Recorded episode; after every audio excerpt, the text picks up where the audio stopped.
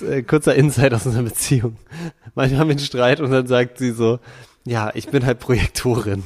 Und ich bin so, what the, was willst du denn? Was soll das denn bedeuten jetzt? Also, also, ich, ich so, ja, was hat das damit zu tun, dass du jetzt hier nicht den Nagel in die Wand schlagen kannst? Schon wieder eine fremde Stimme im Podcast. Das liegt daran, dass Fana noch im Urlaub ist und mein Freund Tino zu einem Couple Talk in den Podcast gekommen ist. Ihr wart alle ganz begeistert von der Love is in the Air Folge und da haben wir uns gedacht, das ist doch eine super Gelegenheit, mal den anderen Part einer Beziehung mit an den Tisch zu holen und gemeinsam darüber zu quatschen, zu reflektieren, wie wir uns kennengelernt haben, wie wir uns verliebt haben, wie unsere Streitdynamiken in den Augen des anderen rüberkommen, was unsere Höhen, was unsere Tiefen sind, unsere Gemeinsamkeiten und unsere Unterschiede und wie wir zusammen die stetige Weiterentwicklung und das persönliche Wachstum innerhalb einer Beziehung angehen. Es ist ein super offenes und vertrautes Gespräch entstanden. Tino erzählt auch, wie sein Awakening zur Persönlichkeitsentwicklung abgelaufen ist und wie es ist, mit einer Life-Coachin zusammen zu sein und wie er es geschafft hat, inzwischen selber auf der Coach in der Beziehung zu sein. Wir freuen uns riesig, wenn ihr die Folge mit anderen Paaren oder Friends, mit denen ihr über ähnliche Themen zurzeit sprecht, teilt. Außerdem haben wir beide jetzt neuerdings einen YouTube-Channel am Start. Verlinken wir alles in den Show Notes. Zieht euch gerne rein. Und jetzt ganz viel Spaß mit dieser Folge. Hallo Leute, welcome back to the full experience. Heute wird Fana von meinem Boyfriend vertreten. Tino ist hier mit uns. Hallo Leute, herzlich willkommen zu the full experience. Ja, also. Warte, kann ich kurz was sagen? Ich muss dazu sagen, ich höre mir den Podcast total selten an, leider.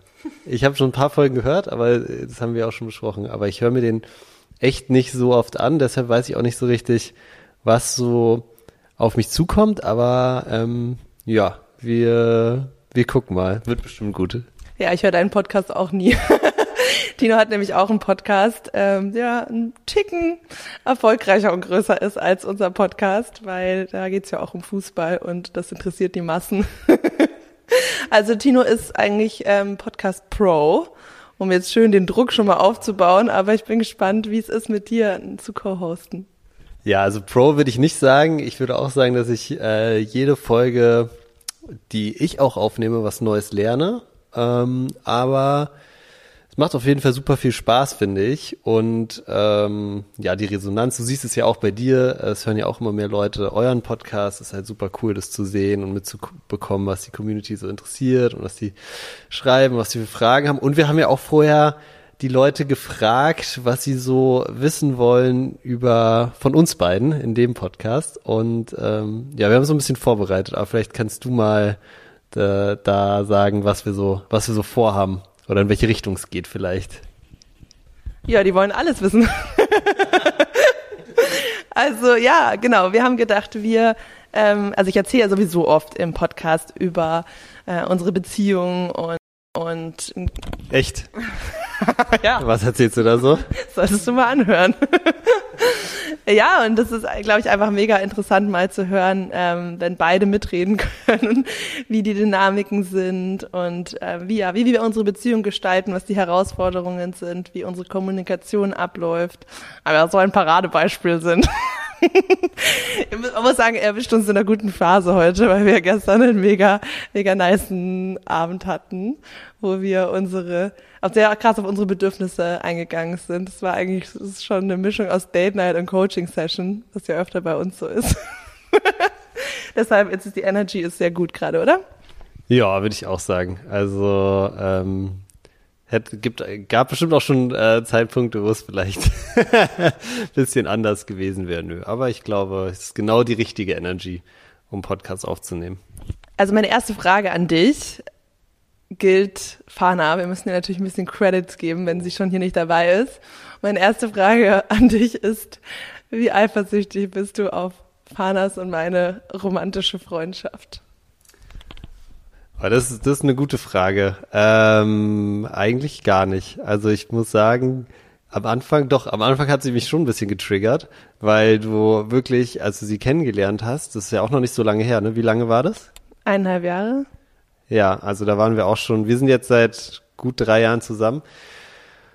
Da hast du wirklich nur noch Fahner hier, Fahner da, Fahner hier, Fahner da. Da war ich wirklich schon so, Mann. Und ich kannte sie damals ja noch nicht. Ähm, und dann habe ich sie kennengelernt und dann war es natürlich was anderes. Aber am Anfang, ganz am Anfang, so eine Woche oder so, wo du wirklich nur über Fahner geredet hast die ganze Zeit, war ich so, Mann, ey, reicht auch langsam mit Fahner.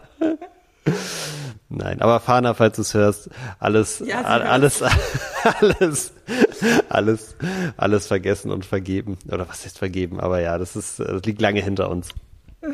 Ja, Tino, also kriegt ja auch alles mit. Also wir wohnen zusammen, wir sind seit dreieinhalb Jahren zusammen.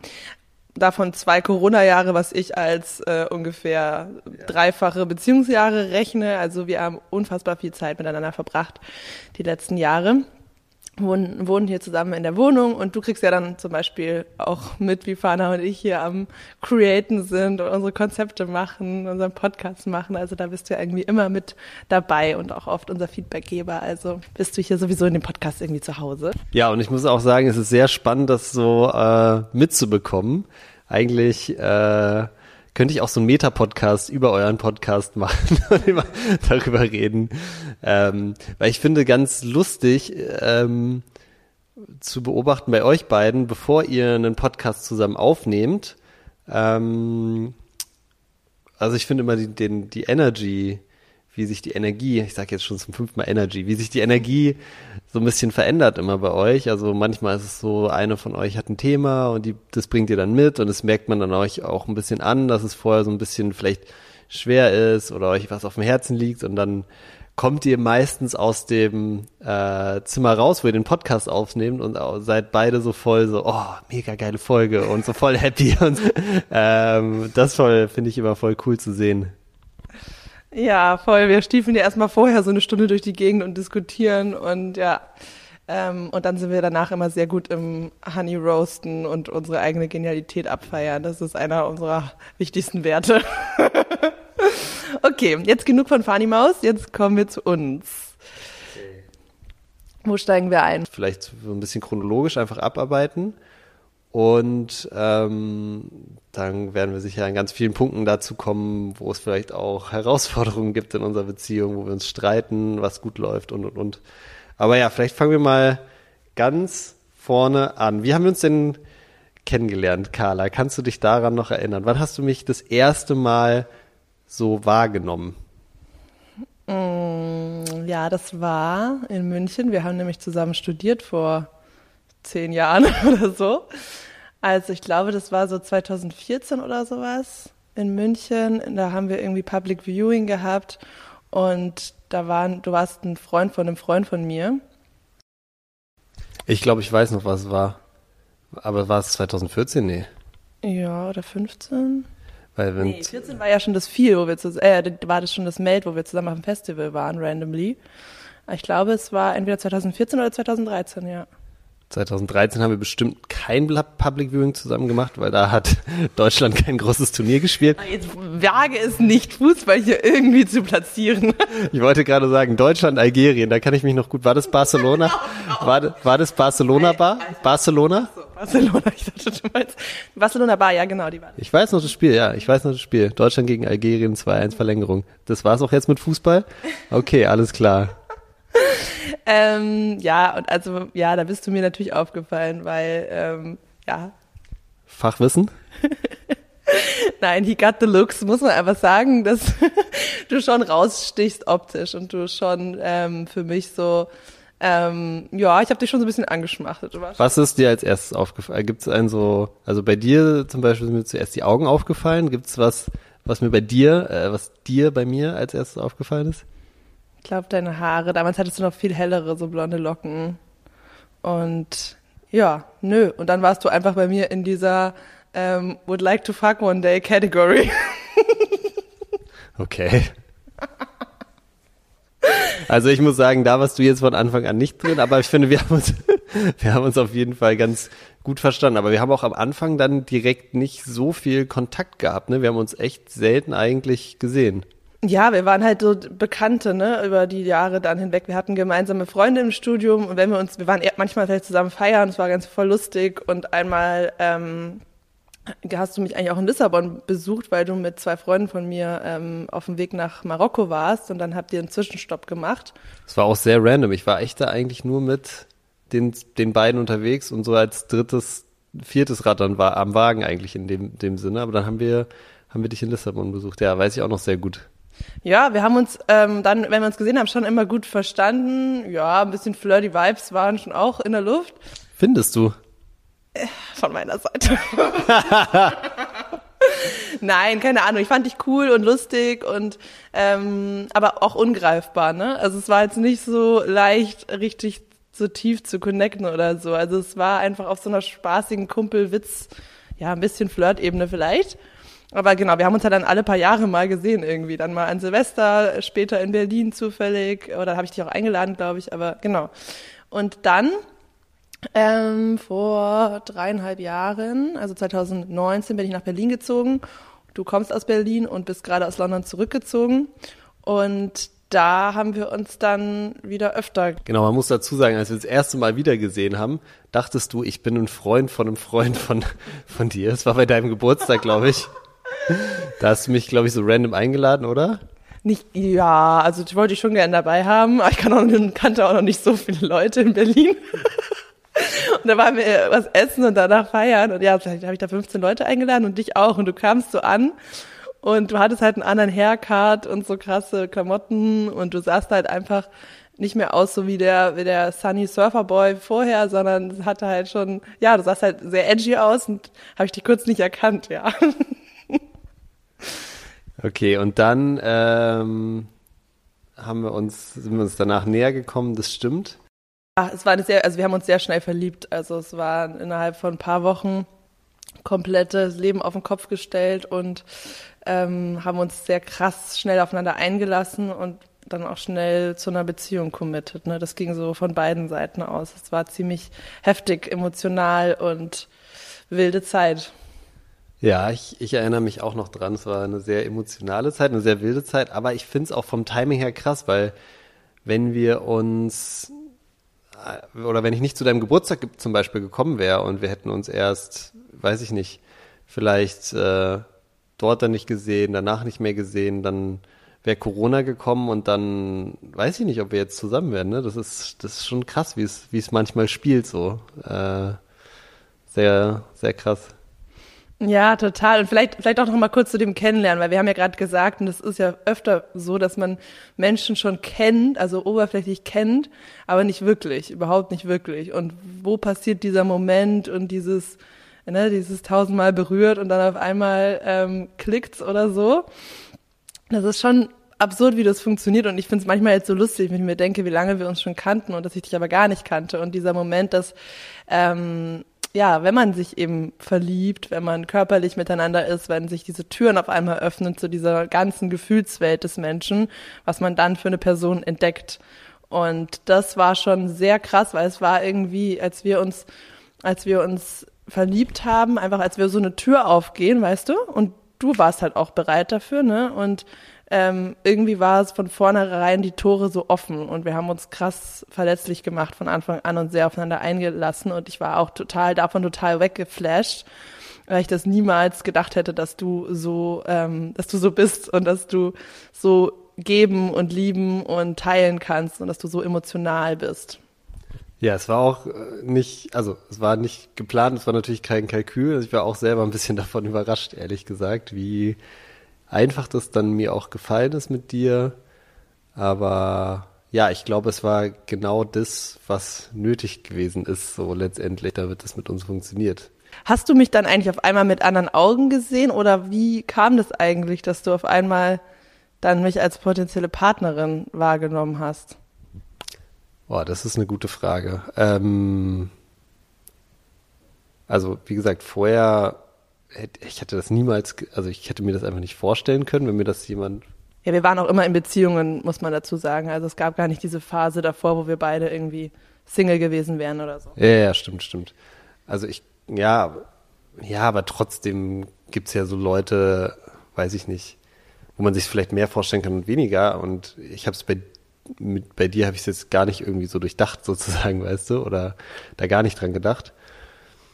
Und dann ja, würde ich schon sagen, als wir uns dann kennengelernt haben und so verliebt haben, dann war es für mich einfach so das Logischste in der Welt, äh, dass wir zusammen sind. Dann gab es eigentlich gar keine andere Option mehr in dem Sinne. Also von daher ähm, war das so wie, wie so ein Lichtschalter anschalten. Es war, es war gar kein Prozess, es war einfach sofort da.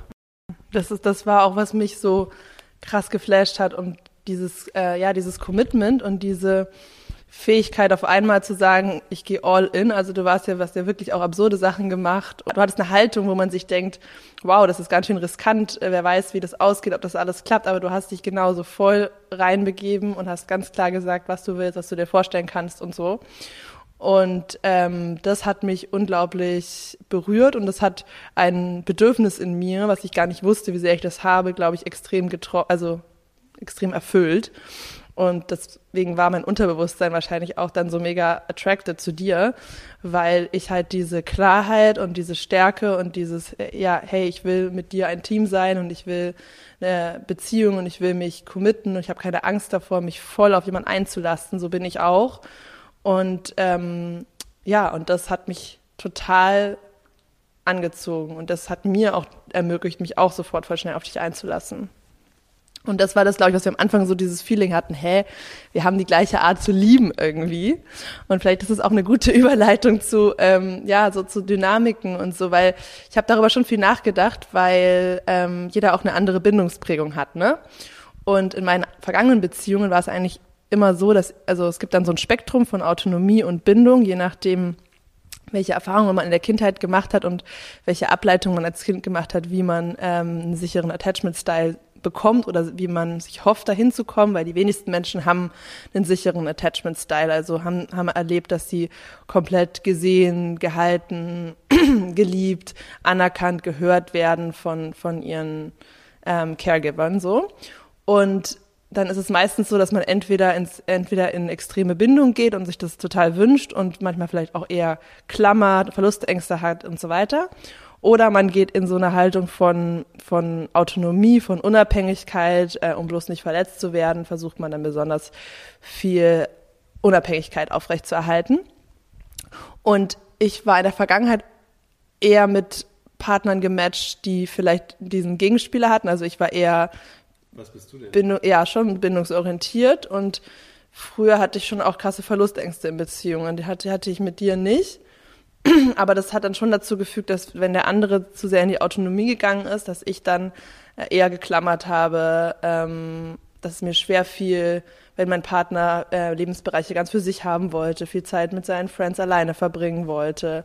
Das hat bei mir alles Unsicherheiten getriggert. Natürlich kann man sagen, das hat sich auch, habe ich mich natürlich auch weiterentwickelt und sehr viel geheilt und geprocessed. Aber gleichzeitig dadurch, dass es bei uns das erste Mal für mich so war, dass der andere genauso starkes Interesse hat an Bindung und Sicherheit, hat mich irgendwie unglaublich entspannt.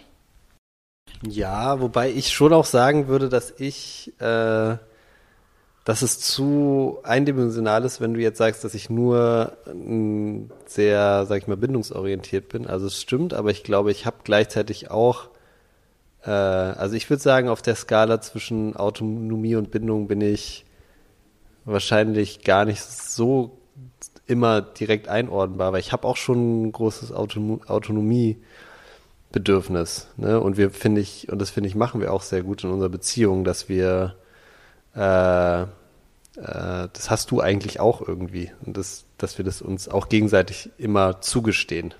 Ja, ich glaube, das muss man genau, das muss man voll differenziert betrachten in Bezug auf welchen Lebensbereich und ähm, ich glaube, wenn, wenn man eben im Kern die Sicherheit hat, dann kann man eben auch raus in die Welt und alles ausprobieren und äh, will auch will auch äh, autonom seine eigenen Menschen, seine eigenen Aktivitäten, seine eigene Zeit. Das ist mir ja auch total wichtig.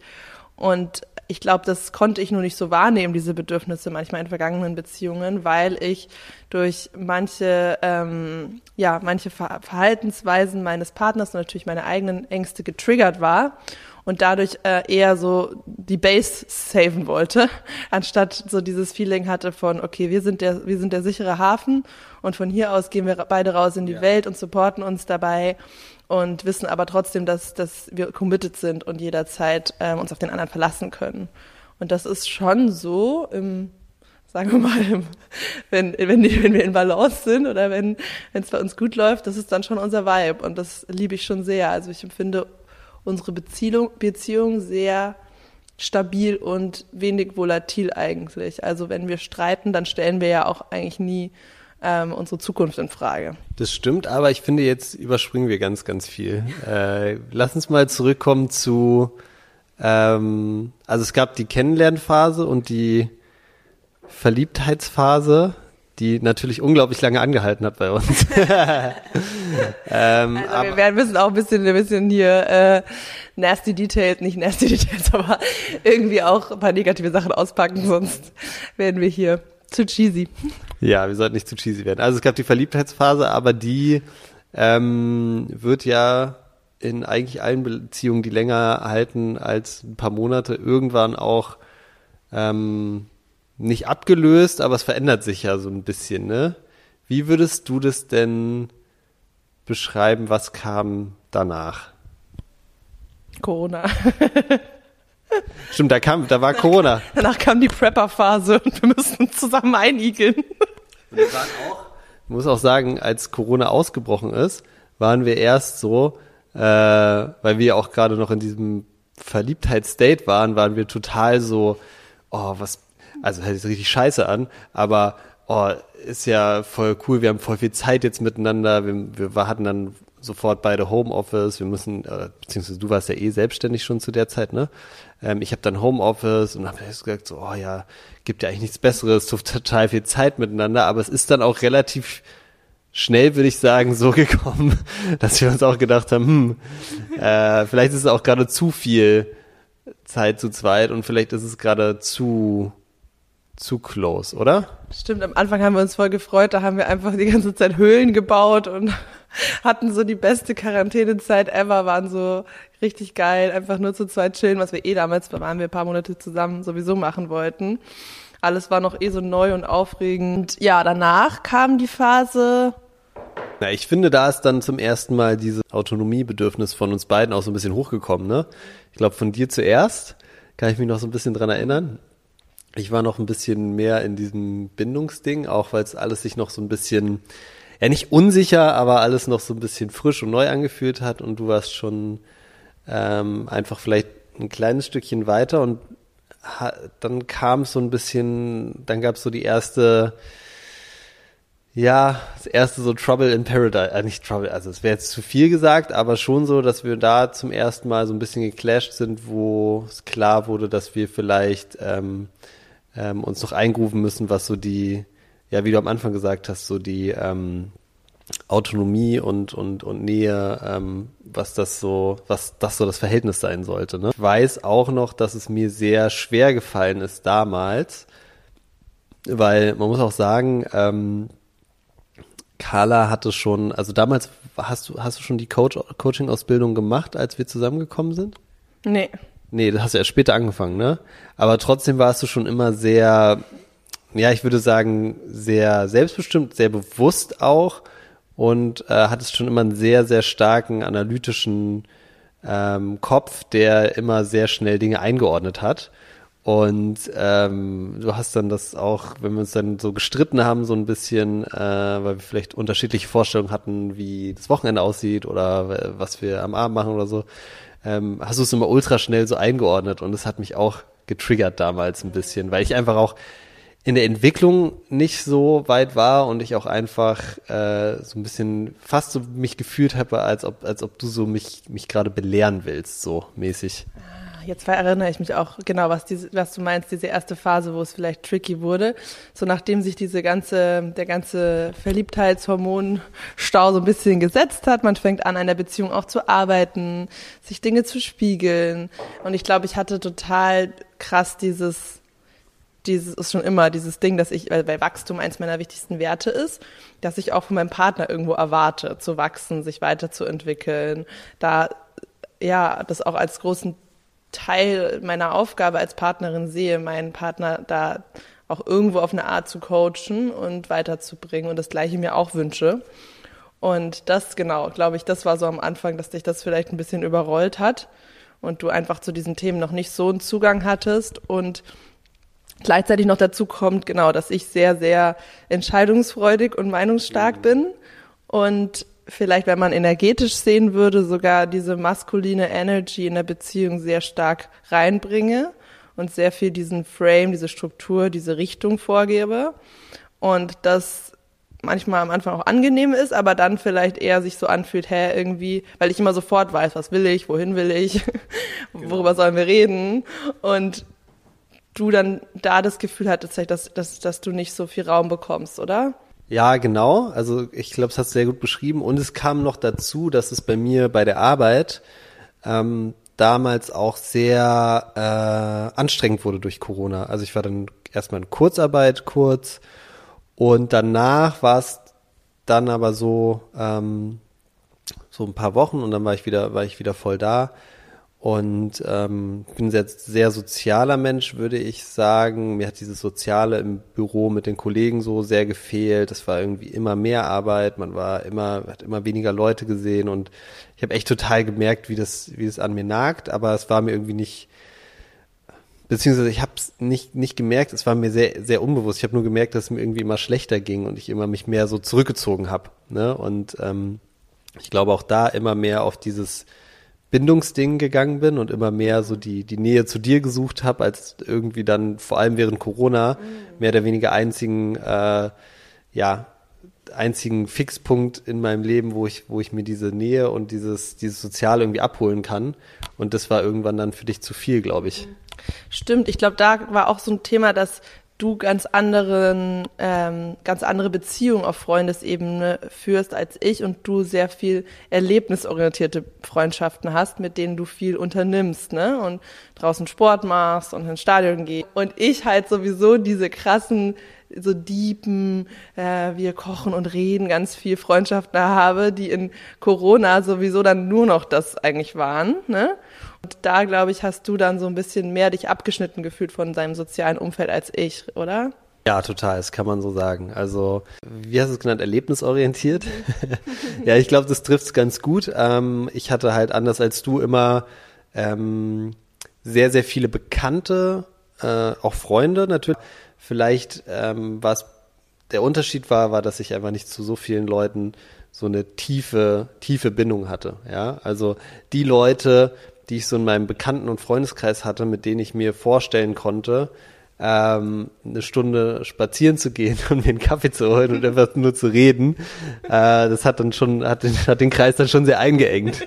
Ja, also gab's Leute natürlich, ja, und ich habe ich auch gemacht und so, aber äh, nichtsdestotrotz ähm, warst du da, glaube ich, einfach für diese Situation viel, viel besser vorbereitet und ähm, ja, insgesamt halt auch einfach viel, viel weiter schon, was so deine ähm, Reise in Bezug auf Persönlichkeitsentwicklung angeht. Also ich war da noch total am Anfang und äh, was komisch sich komisch anhört, weil ich war da dann auch schon 30 so, aber es war irgendwie ganz ganz viele Themen, die du mir dann gespiegelt hast oder über die wir geredet haben, waren irgendwie neu für mich und ich musste mich da echt erstmal irgendwie zurechtfinden und war auch eine Zeit lang echt so ein bisschen ähm, orientierungslos. Ja, das kann man sagen. Und ich glaube, das hat dich dann auch zusätzlich noch getriggert. Du hast gerade gesagt, du erwartest von einem Partner oder von einer Beziehung, dass es sich weiterentwickelt, dass man zusammen wächst. Ich glaube, das konnte ich dir in der Zeit dann einfach nicht besonders geben. Und da hat es dann angefangen,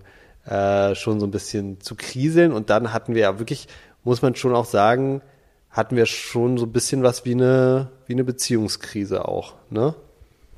Ja, als es dann mit deinem Job und der Belastung immer schlimmer wurde, vielleicht können, willst du darüber reden? Mhm. Ja, also genau, weil ich glaube, das ist eigentlich der Knackpunkt und ich finde es mega schön, wenn, wenn du dazu was teilen magst, weil ich glaube, sowohl dieser Weg zum hin zum Erwachen, zur Persönlichkeitsentwicklung, zum Bewusstsein, zum zum Gefühl von, ich bin der Creator in meinem eigenen Leben, ich kann meine, meine emotionalen Prozesse steuern, ich kann Altes verarbeiten. Ich finde, da bist du ein krasses Musterbeispiel, wie du das angegangen bist und wie du dich darauf eingelassen hast. Und ähm, ja, es ist auch einfach so, dass es sehr oft ähm, sehr oft Frauen früher mit diesen Themen in Kontakt kommen, weil da sind wir wieder bei dem Thema äh, Patriarchat und Benachteiligung der Männer in dem Fall, weil wir einfach durch die Sozialisierung, dass es einfach akzeptierter ist, ähm, über unsere Gefühle zu reden, wir einfach viel früher einen Zugang dazu finden und uns dann entsprechend auch unsere Interessen mehr um diese Themen entwickeln und wir einfach früher dann uns anfangen damit zu beschäftigen und vielleicht ja diesen Wake-up-Moment erleben. Ähm, deswegen finde ich es mega schön, wenn du dazu teilst, wie das für dich war und was das auch mit deinem, ja, mit deinem Leben im Außen zu tun hatte und mit dem beruflichen Stress, der sich zu der Zeit gezeigt hat. Ja, also habe ich ja gerade schon ganz kurz mal angeschnitten, dass es irgendwie immer mehr wurde und ähm, auch ganz, ganz wichtige Aspekte vom Beruf mir dann gefehlt haben in der, in der Hinsicht. Ne? Also vielleicht nochmal ganz kurz zurück. Ich war, bevor ich zurück nach Berlin gezogen bin, habe ich ja in London gelebt und dort war ich eigentlich, hatte ich auch einen coolen Job. Da habe ich für so eine Hotel-slash-Hostel-Brand gearbeitet und war die ganze Zeit nur unterwegs und habe so Partys in Miami und Madrid organisiert und so eine Sachen, ja. Und ähm, dann wieder nach Berlin gekommen, hatte eigentlich noch den gleichen Vibe, dann war irgendwie alles anders und vor allem dann in Corona während ähm, der Lockdowns auch dieses dieses Soziale, wir haben es ja alle mit, miterlebt, die, man hat irgendwie nur noch Zoom-Calls, ähm, sieht eigentlich keinen seiner Kollegen ähm, mehr face-to-face. Äh, in dem Sinne, ich muss übrigens nicht äh, das gendern Kollegen, weil ich habe tatsächlich mit Männern zusammengearbeitet fast. Ja. Ähm, Und weißt du, ob sie sich alle auch privat als Mann identifiziert haben? Nein, das weiß ich nicht, du hast recht. Ähm, naja, auf jeden Fall, ähm, die Mitarbeitenden waren sehr weit weg und es hat einfach bei mir dazu geführt, gleichzeitig ohne, ja, ohne dieses vielleicht ähm, Netz an Leuten, die das vielleicht auffangen konnten, dass diese Dynamik entstanden ist, die ich ja vorher schon beschrieben habe, ähm, dass ich mich immer mehr zurückgezogen habe. Und ich habe auch früher einfach ganz, ganz viel Bestätigung immer aus der Arbeit gezogen und ähm, daraus, daraus, daraus, dass ich irgendwie Projekte gut umgesetzt habe und ähm, gutes Feedback bekommen habe. Und auch das ist einfach weniger geworden während Corona, weil man sich viel seltener so dieses äh, am, am Wasser, am Wasserspender getroffen hat und, und mal über irgendwas gequatscht hat, so auf einem kurzen Dienstweg. Und ähm, hat einfach dazu geführt, dass ich immer mehr gearbeitet habe, um irgendwie diese Anerkennung äh, vielleicht doch noch irgendwo rauszuziehen. Das war eigentlich immer ungesünder. Ich habe vor allem auch keinen Absprung gefunden nach den Arbeitstagen. Ich habe gearbeitet, gearbeitet, gearbeitet, habe dann aber irgendwie meinen Laptop äh, und mein Handy immer noch so angelassen und wenn dann eine Stunde oder zwei Stunden, nachdem ich eigentlich aufhören wollte, noch ein E-Mail kam, ja, dann habe ich ja trotzdem noch drauf geantwortet. Also ich habe gar keinen Schlussstrich gefunden.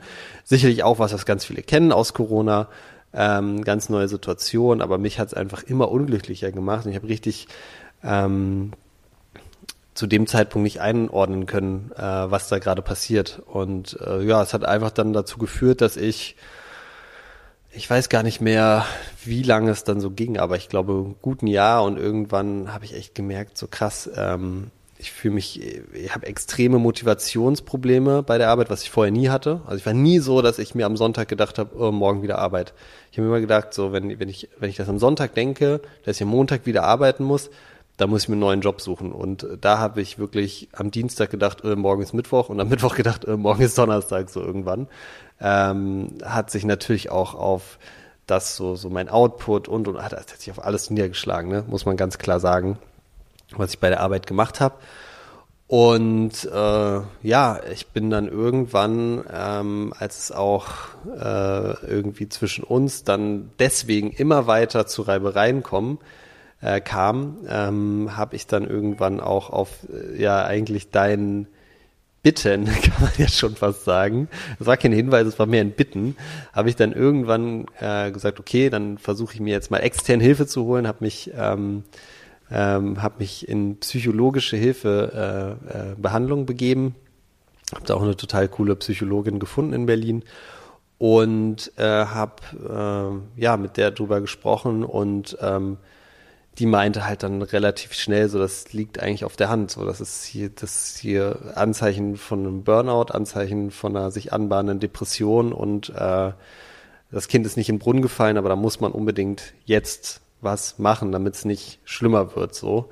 Und ähm, am Anfang war ich fast so ein bisschen, ich will nicht sagen überrumpelt von dieser, ähm, es war ja keine Diagnose in dem Sinne, also jetzt mir nicht auf den Tisch geknallt wie eine Diagnose, aber es ist relativ schnell so, so dann äh, rausgekommen, auch in den Gesprächen, war ich so ein bisschen auch im Denial noch, ist das wirklich so, kann das wirklich sein, ne? weil ich ähm, äh, ja auch immer so ein bisschen aus diesem ähm, aus diesem Ding gekommen bin, so, äh, ja, sowas passiert nur anderen, sowas passiert mir nicht. Ja, ich kannte auch niemanden persönlich. Und diese komplette Identifikation mit dem Leistungsmenschen, ne, das ist ja dann auch, in dem Moment bröckelt ja die ganze Identität, wenn du dir das dann klar machst, okay, dieser, dieses Leisten kann ungesund sein, dieses Leisten kann sein, dass es Kompensation ist und gar nicht, wer ich im Kern bin oder sein möchte, das ist ja erstmal total erschütternd. Total. Ähm, und äh, darf, ich vielleicht noch eine Sa Situation? Natürlich. Also wo es ja so sehr, sehr deutlich wurde, war, da waren, das war da im Sommer 2020, glaube ich, oder nee, im Sommer 2021. Und da ähm, waren wir im Urlaub zusammen in der Türkei und du hast die ganze Zeit gearbeitet und dann in der Zeit, die du frei hattest, also morgens oder abends, hast du Marathontraining gemacht und hast bist die ganze Zeit laufen gewesen, ja? Und da war es so, dass ich mir richtig, richtig bewusst wurde, okay, das ist obsessive oder es ist so, also du kannst gerade gar nicht mehr anders, äh, kommst gar nicht mehr zur Ruhe. Und das ist, glaube ich, so voll, voll der wichtige Punkt oder eine wichtige Lehre, die man daraus ziehen kann auf Beziehungsebene weil früher, wenn ich vielleicht nicht dieses Wissen gehabt hätte, wenn ich nicht so bei mir gewesen wäre, hätte ich das mega persönlich genommen und hätte mir gedacht, oh, du, du priorisierst uns gar nicht mehr, du willst gar keine Zeit mit mir verbringen ähm, und hätte dich vielleicht noch mehr da reingestoßen durch meine eigene Verletzung oder so. Und ich konnte das aber total sehen, dass das gerade ein Hilferuf irgendwie ist von deinem Körper und von, von deinem Unterbewusstsein und von deinem Schattenanteil, der jetzt rauskommt und dass du das ähm, nicht freiwillig machst, sondern dass es dir eigentlich damit schlecht geht, obwohl du dann noch gar nicht an dem Punkt warst, das wirklich dir einzugestehen.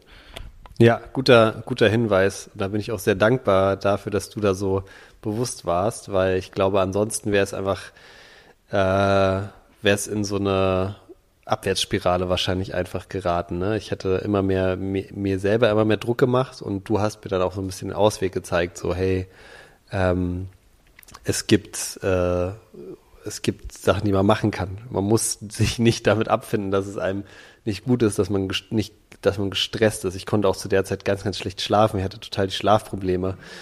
Ähm, das war für mich so körperlich das größte, größte Anzeichen eigentlich dafür. Ein Sportding, also Genau, Sport habe ich immer so ein bisschen als äh, mein Ausgleich gesehen, aber in der Zeit war es dann auch kein Ausgleich mehr. Es hat nur noch dazu geführt. Also ich habe, glaube ich, da gerade für einen Marathon trainiert und zwar einfach, ähm, ja, es war nur noch ein weiterer Punkt auf meiner ewigen To-Do-Liste, den ich auf jeden Fall unbedingt abhaken musste.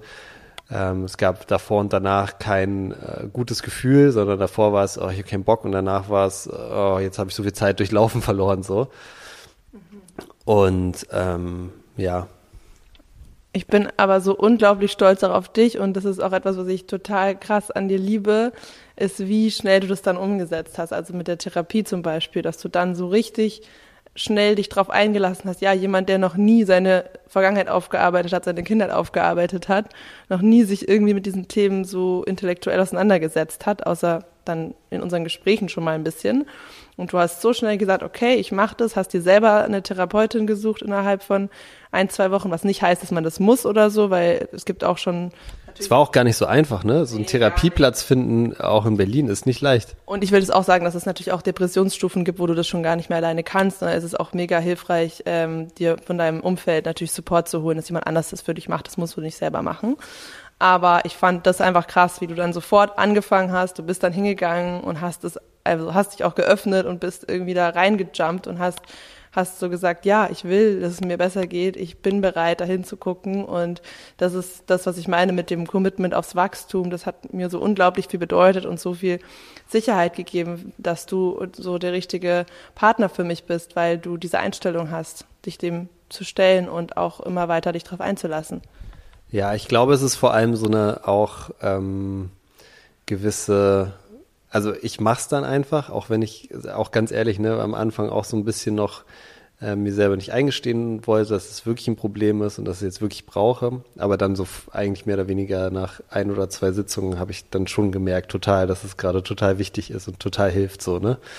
Ähm, und dann konnte ich es auch sehr, sehr gut annehmen. So, das stimmt schon. Aber das beschreibt ja auch irgendwie so ein bisschen insgesamt, glaube ich, auch ähm, ein Teil von unserer Beziehungsdynamik, den ich auf jeden Fall oft sehe, dass, äh, weil auch danach, ne, auch, auch nachdem es mir dann wieder besser ging, also ich habe dann ein halbes Jahr Therapie gemacht und danach äh, ist man ja nicht, sag ich mal, man macht ja nicht eine Therapie und danach ist das Leben wieder toll und dann, sondern es gibt ja noch ganz, ganz viel Arbeit, die da irgendwie dranhängt, die man selber machen muss und und und.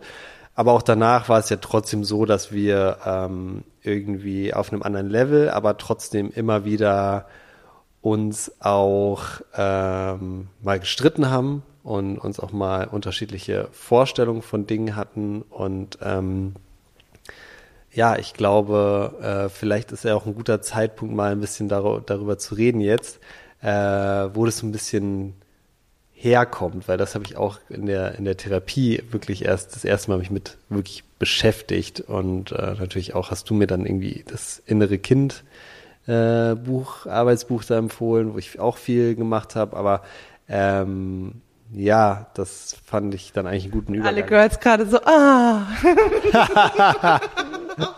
That's my love language when he says inneres Kind. ja. Naja, aber genau, also ja, also ich finde einfach nur so, fand es nur, nur so interessant, weil ich danach auch einfach durch diese Selbstbetrachtung auch irgendwie eine ganz andere Perspektive auf dich bekommen habe und auch auf das, was äh, so deine Schattenseiten in Anführungszeichen, die es natürlich bis heute auch gibt, natürlich. Ja, ähm, mal, wir haben, wo die, wo die herkommen. ein bisschen zu sehr als der Zen-Coach in der Beziehung gerade dargestellt. Du kannst auch welche von mir teilen, aber lead the way. ja, da kommen wir vielleicht später dann, dann zu, aber na klar, es gibt ähm, immer, äh, immer äh, Sachen, die der eine oder der andere besser oder, oder schlechter macht und keine Ahnung, ist halt ganz normale Beziehungsdynamik, aber ich fand es super interessant, einfach darüber zu lernen, wo es, wo es auch herkommt, so dieses Autonomie versus Freiheitsding, was du vorhin zum Beispiel beschrieben hast. Und ähm, ich glaube, der größte Unterschied war ja einfach so ein bisschen auch unsere Erziehung, beziehungsweise sowas so, ja, was so für Themen in unserer Erziehung, in unserer Kindheit wichtig waren. Ja, ich glaube, am besten kann man es eigentlich an unserem Streitverhalten sehen, wie unterschiedlich wir geprägt sind von unserer Familiendynamik, wie man kommuniziert und streitet, oder? Der, also es könnte nicht mehr Tag und Nacht sein, glaube ich, von der Familiendynamik bei uns, der Unterschied. Also bei mir zu Hause ist es, ist es so, du kommst an den Tisch und ähm, die wird tief in die Augen geblickt und du sollst sofort deine ganze Seele auf den Tisch packen. und es wird sehr viel diskutiert, es wird auch viel gestritten. Ähm, es ist sehr, alle sind sehr verbalisiert über ihre, ihre Innenwelt und es ist ähm, eine große Nähe da, aber auch sehr viel Tension. Es ist oft auch angespannt. Bei dir ist es so, man denkt sich erstmal, oh, ich kann durchatmen. Also so geht's mir, weil alle so relaxed sind und deine Eltern sind ja nicht mehr zusammen, aber haben eine super gute Beziehung und es ist sehr, sehr entspannt, aber es ist auch sehr konfliktvermeidend. Ja, wobei man sagen muss, wir haben schon natürlich auch Konflikte, wir streiten uns auch mal, aber es ist halt ein anderes Level, würde ich sagen, an, an Konflikten. Ne? Bei euch ähm, wird sehr viel geheult und sehr viel geschrien. Das kann ich auch dazu mal so als kleinen Insight teilen. Aber es, es ist dafür natürlich dann auch sehr, ähm, glaube ich, manchmal reinigend. Während bei uns es vielleicht eher so ein bisschen oberflächlicher bleibt. Ja, und ich glaube, das hat sich dann auch an den Streits entladen, sozusagen, dass ich in den Streits so sofort ähm, voll reingehen will, dass ich mich sehr sicher fühle, argumentativ, dass ich auch sehr krass argumentieren kann, aber natürlich, dass das Ego dann auch als sehr krassen Angriff verwendet und dem anderen erklärt, wie er sich fühlt und das auch dann sehr toxisch sein kann. Und ähm, dann auch laut werde und du du ähm, am Anfang glaube ich total geschockt warst von von der Intensität und ähm, du eher so ein, du hast eher so ein, so ein Streitverhalten von, du wirst dann auch schnell sauer, aber dann bist du entweder Shutdown, also entweder du wirst auch laut, so ein kurzer Vulkan, der so explodiert und willst dann so deinen Abstand, oder du machst sofort total dicht und weißt gar nicht mehr, ähm, was du willst, was du fühlst und dann fühle ich mich ausgeschlossen und das triggert bei mir dann dieses, ich will jetzt aber darüber reden und das müssen wir jetzt heute klären und renne ich von mir weg und du willst eigentlich deine Ruhe, um dich erstmal wieder sammeln zu können und ich gebe dir den Space dann nicht. Ich glaube, es hast du jetzt sehr gut zusammengefasst und es ähm, äh, ist, finde ich, bis heute haben wir das immer noch so, aber ich finde gerade da, ähm, gerade so vor ein, zwei Jahren, dann hat, da ist es wirklich rausgekommen und ähm, je mehr ich dann auch ein Bewusstsein dafür hatte, dass es wirklich auch ähm, diese Verstrickungen mit der eigenen Familiengeschichte gibt,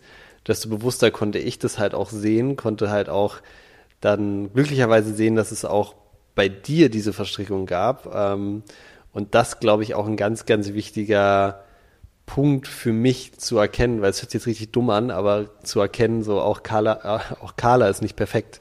Auch Carla. Ja, das fällt vielen schwer. Ja, nein, also natürlich wusste ich, dass du, dass du auch äh, deine ähm, Fehler und Schwächen hast, aber ähm, in so, einem, in so einem Streitverhalten war es einfach dadurch, dass du sofort immer diesen analytischen Blick hattest, dachte ich so, wow, sie ist wirklich, äh, sie hat immer die Lösung für alles, aber ich habe dann erkannt, dass das auch einfach nur ein Teil deines Streitverhaltens ist. Hey, das hast du mir so noch nie gesagt, aber das finde ich voll interessant. Und das hat sich auch ein bisschen so angefühlt, äh, als du immer bewusster wurdest und den Life-Coach auch öfter mal coacht und einfach irgendwie krass, krass diese Themen auch checkst, hat sich manchmal schon auch kacke angefühlt beim Streiten, auf einmal selber so enttarnt zu werden und das Ego ist dann schon so ein bisschen angegriffen, wenn dann du den Spieß umdrehst und mir auch zeigst, wo ich gerade voll auf dem Holzweg bin oder äh, voll die Schattendynamik entwickle. Und ja, das war schon so ein Thronstoßgefühl beim Streiten auf jeden Fall. Also für mich war es sehr empowering, muss ich sagen. für mich war es wirklich so, ah, okay, ich habe jetzt auch hier, ich, ich check jetzt einfach mehr, was abgeht. So, ne? Es ging, es ging gar nicht darum, irgendwie Recht zu haben oder so, aber vorher habe ich mich schon echt in Streits und ich glaube, das hat auch dazu geführt, dass wir früher viel, viel schlimmere Streits hatten als jetzt, dass ich mich in Streits immer so wie so der dumme kleine Junge äh, gefühlt habe, dem du jetzt gerade die, die Welt erklärst und ähm, ich, wenn man so beleidigt irgendwie weggegangen bin und gesagt habe, nee, stimmt nicht, nicht stimmt nicht, und eine halbe Stunde später wiederkam und gesagt hat, ja, okay, vielleicht hast du doch recht. Das hat sich total, ähm, hat sich aber dann irgendwie nie so richtig so gut angefühlt, weil ich es irgendwie immer nur von dir gehört habe und nie selber so ein bisschen drauf gekommen bin. Und das zeigt ja eigentlich, dass ich da überhaupt nicht im Bewusstsein war, weil im Bewusstsein gibst du jemandem nicht dieses oben herab Gefühl und dann ähm, bist du, also wenn du wirklich da so zen wärst, wie ich dann vielleicht getan habe oder mir eingebildet habe, dass ich in der Situation bin, dann kannst du auch dem anderen den Raum geben, die eigenen Positionen und Gefühle zu zeigen, auch wenn die unterschiedlich von deinen eigenen sind.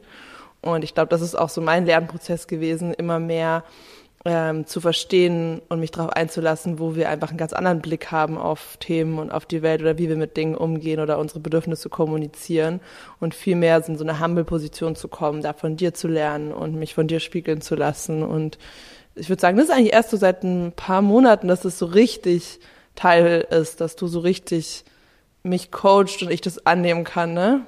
Ja, ähm, also kann ich jetzt natürlich nicht genau sagen, seit wann du das, seit wann du das wirklich kannst äh, oder annehmen kannst auch, aber ähm, ich hatte auch schon das Gefühl, dass es ganz lange eine Zeit gab, ja, um jetzt mal chronologisch zu bleiben, die vielleicht wirklich bis vor ein paar Monaten gedauert hat, wo unsere Streits echt auch, äh, also es gab kleine Streits, die wir gut lösen konnten, aber es gab auch größere Streits, die halt dann irgendwie jedes Mal dazu gef geführt haben, dass einer von uns die Koffer gepackt hat und gesagt hat, ich gehe jetzt nach Hause oder ich gehe jetzt raus oder so, weißt du? Also, dass die immer so ein bisschen so äh, final irgendwie vor die Wand fahrmäßig, eigentlich vor die, naja, ist jetzt vielleicht ein bisschen zu dramatisch.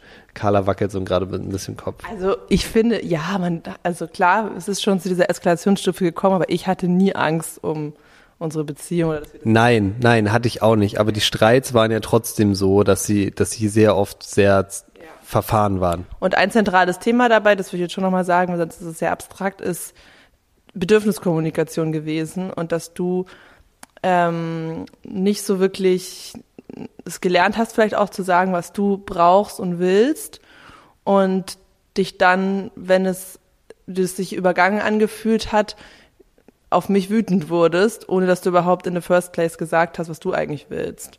Und das eigentlich auch der Prozess ist, den du dann gegangen bist, dich damit mehr zu verbinden. Und das hat dann auch wieder die Streits entspannt, oder?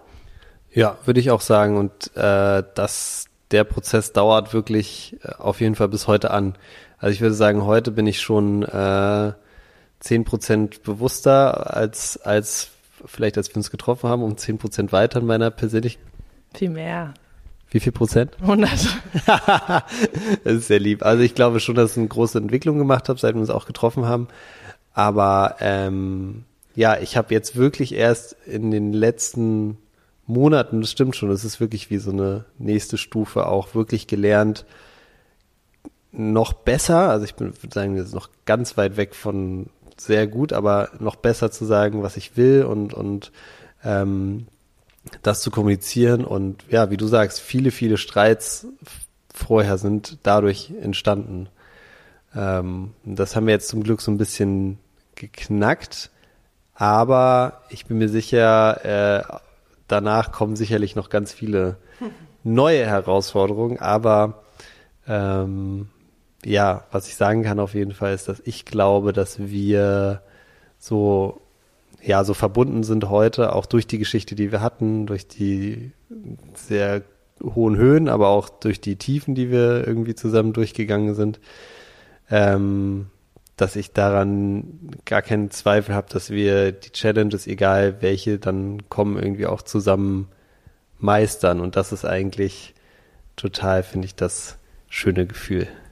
Ja, mega. Das nimmt man ja mit aus, aus Streits, die nicht ein ewiger aufgehangener Streit sind, der sich nicht weiterentwickelt oder wo man das Gefühl hat, hey, da, da sind wir einfach unterschiedlich oder, oder da haben wir ganz unterschiedliche Positionen und da werden wir immer einen Kompromiss eingehen müssen, weil das fühlt, es fühlt sich oft nicht gut an, wenn das so ist, sondern ich hatte eigentlich immer das Gefühl, das Thema entwickelt sich dann weiter und wir finden Lösungen und jeder von uns entwickelt sich weiter und es ist alles im Fluss und dann ist es auch okay, wenn es mal schwierigere Phasen gibt und so, aber ja, ich habe einfach keine Lust, so bei essentiellen Themen äh, ein Kompromissgefühl zu haben, dass, dass äh, einer von uns damit nicht happy ist.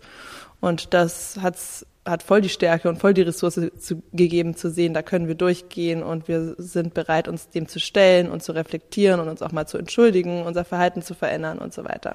Ja, und ich finde auch gleichzeitig so der Rückblick auf, sage ich mal, so die Phasen, die wir schon hatten, äh, finde ich auch immer eigentlich sehr lustig, weil ich finde, immer wenn ich jetzt mich da zum Beispiel daran zurückerinnere, wie wir vor sechs Monaten miteinander waren, dann äh, habe ich immer so das Gefühl, so, äh, sind wir auch schon mal von da auch noch mal ein ganzes Stück weiter, so, ne?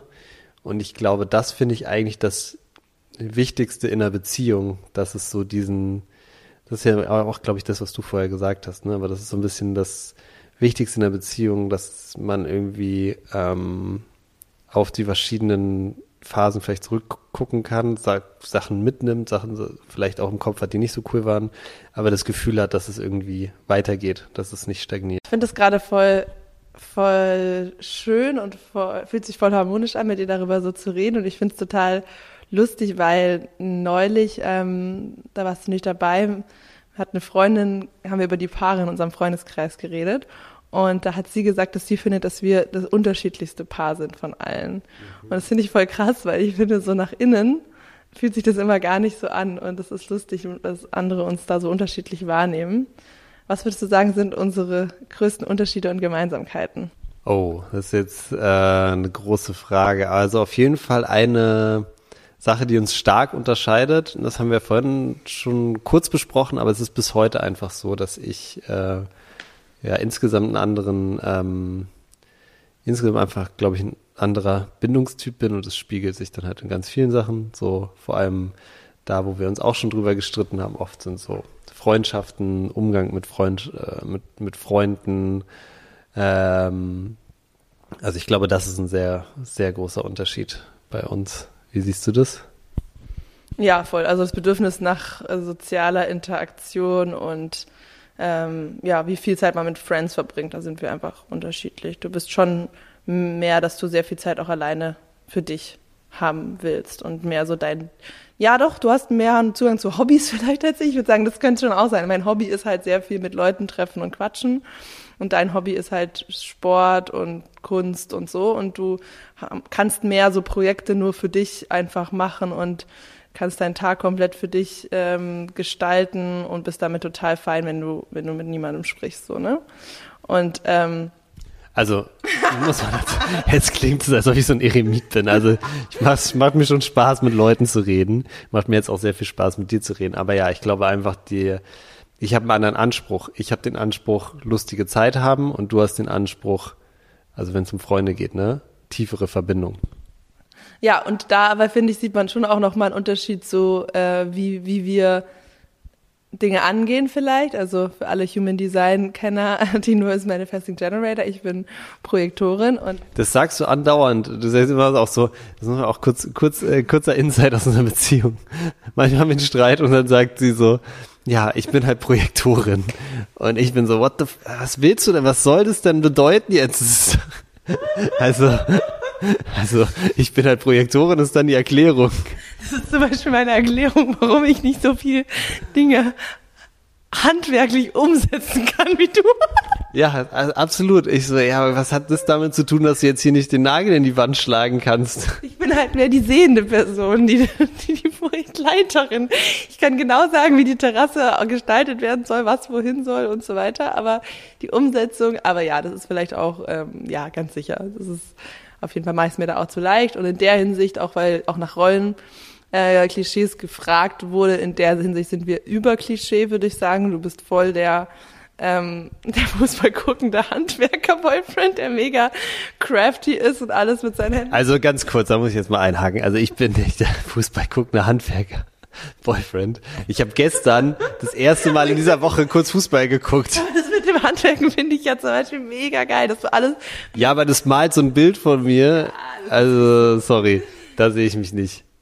Nein, nein, das stimmt. Er hat auch ganz viele Aesop-Produkte und macht gerne Gesichter. Also jetzt reicht's. Jetzt brechen wir gleich ab. Aber warte, nee, ich finde es gerade noch wichtig. Bitte, bitte, bitte. Das gehört noch dazu. Also doch finde ich schon, weil ich finde, so das hat mich, fand ich immer total toll, dass du alles so ähm, dass du einfach alles so umsetzen kannst, dass du so ein krasser Macher bist, wenn man zum Beispiel was bauen will, dass du alles selber bauen kannst und handwerklich so viel Peil hast einfach. Und ich glaube, da habe ich mich dann schon immer so ein bisschen zurückgelehnt und drauf ausgeruht. Und dann habe ich zum Beispiel gesagt, ich bin Projektorin. Ich kann es nicht. Ich habe nicht so viel konstante Energie, was auch stimmt. Ich habe nicht so viel konstante Energie wie du. Aber klar, da darf ich auch noch viel mehr einfach lernen. Ich habe das einfach nicht so mitbekommen und gelernt und da will ich auch mehr selber machen können, auf jeden Fall. Und sonst finde ich Gemeinsamkeiten total ähnlich unsere Werte so und unser Geschmack auch. Also wir haben voll den ähnlichen Taste, was so Urlaube, Kleidung, Einrichtungsstil angeht. Oder? Bei Kleidung würde ich jetzt äh, mal, das würde ich jetzt mal in Klammern setzen, den Rest schon. Also ich trage gerne deine Kleidung. Ja, also, also du, Nein, also man kann sagen, du bist sehr bunt unterwegs, was Klamotten angeht. Ähm, auch passend zu deiner Persönlichkeit irgendwie. Und ich bin mehr so, ähm, ja, der Fußball guckende Handwerker-Boyfriend, der den ganzen Tag in Jogginghose rumläuft. Nein, aber ähm, ja, also ich glaube, das geht vielleicht über Kleidung und, äh, und, und Einrichtungen hinaus, sondern dass wir ähnlichen ähm, Sinn für Ästhetik haben. Das könnte man vielleicht sagen in dem Sinn. Ja, das stimmt, total. Und ich finde schon auch so, was mir immer total viel Sicherheit gibt, ist, dass wir so eine ähnliche Weltanschauung haben und das ist vielleicht auch noch abschließend so hin, haben wir eine gemeinsame Vision, ist uns sowas wichtig. Ich finde, das ist uns total wichtig und wir sind, jetzt bist du auch, ähm, nachdem ich dich aus dem Job raus in die Selbstständigkeit gecoacht, gepusht habe. Okay. Jeder in meinem Umfeld durchläuft das eigentlich irgendwann. Ich bin eigentlich immer so, wenn jemand unzufrieden im Job ist. Hier, let's go. Soll ich dir die Kondition des Arbeitsamts erklären? Du kannst locker kündigen.